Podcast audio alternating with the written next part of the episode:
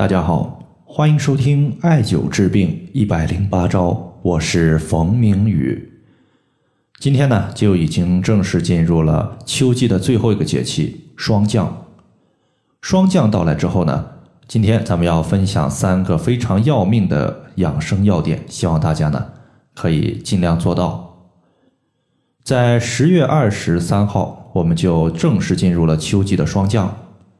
而霜降到来之后呢，也就意味着冬季距离我们已经不足半个月的时间了。那么大家做好受寒的准备了吗？霜降它作为秋季的最后一个节气，实际上呢，它起到了承上启下的作用，既承接了秋季的特点，也为我们进入冬季做一些必要的准备。关于这一阶段的养生呢，我重点强调三点。第一点是关于这个阶段的疾病预防。现在呢，北方大部分地区已经逐渐寒凉。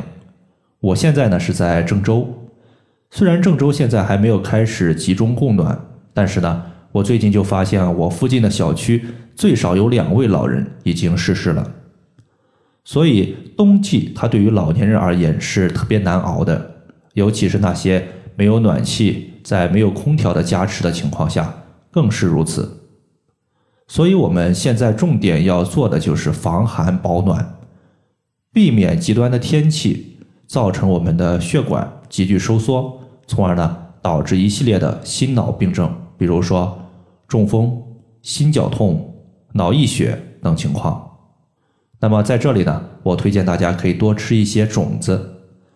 这里的种子呢，它是泛指。秋季到来之后，很多植物成熟之后的种子很多，在这里的话，我特别说一个，就是板栗。为什么要选择板栗呢？因为板栗它既可以健脾胃，又可以养肾。比如说板栗，我们也称之为肾之果，对于肾虚所导致的腰膝酸软、腿脚不灵、小便频多，它都是有效果的。那么板栗呢？大家既可以把它吃熟的，比如说糖炒板栗，同时呢，也可以用生的直接煮粥，也是非常不错的选择。但是在这里的话，我需要提醒一个问题，就是板栗它本身呢不太容易消化，建议大家呢一天吃五到十个就可以了。第二个情况呢，咱们要说的就是预防秋燥。虽然现在马上就远离秋季了。但实际上，秋冬季节它的整体天气、它的气候特点都是偏干燥的，所以最近呢，有很多朋友他都在咨询一些秋燥导致的问题，比如说口干、唇干、咽干、便秘、皮肤干燥起屑等现象，怎么解决呢？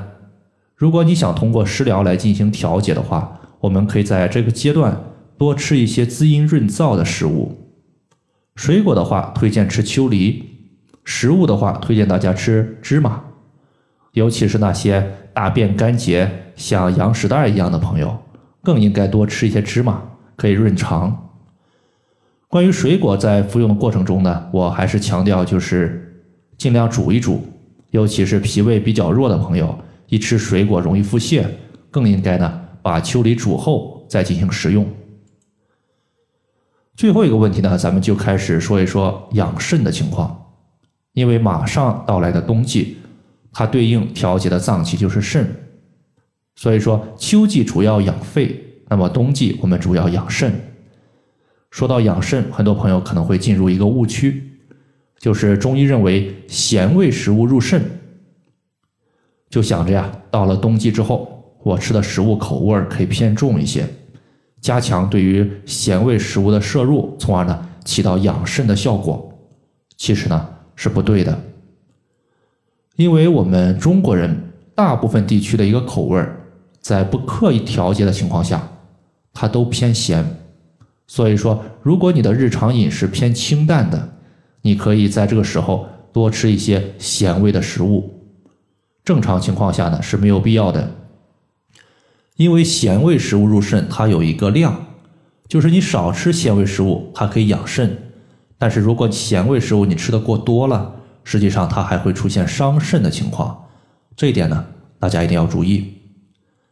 那么如何养肾呢？在这里我推荐一个比较简单有效的穴位，叫做涌泉穴。涌泉穴在我们前脚掌三分之一的凹陷处，我们蜷缩脚的时候，你就能找到这个凹陷点。为什么选择涌泉穴呢？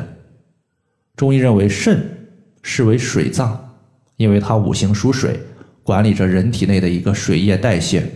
所以说，如果你要补水润燥，我们一般是从肾论治居多。